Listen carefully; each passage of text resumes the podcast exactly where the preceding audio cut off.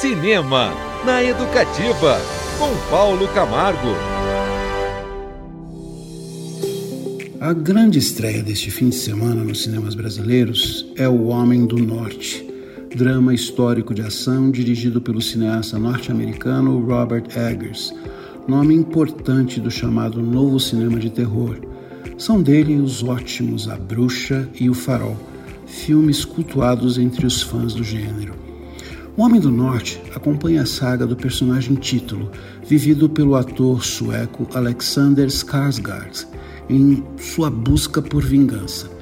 Filho de um rei viking, interpretado por Ethan Hawke, ele testemunha o próprio tio atravessar uma espada no pai e, ainda criança, foge para não ter o mesmo destino.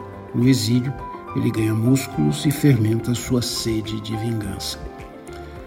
O personagem promete retornar um dia para se vingar e para salvar a mãe, papel defendido por Nicole Kidman, que ironicamente já foi mulher de Skarsgård na série Big Little Lies.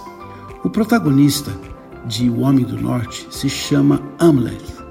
Qualquer semelhança com o clássico Hamlet não é mera coincidência, não.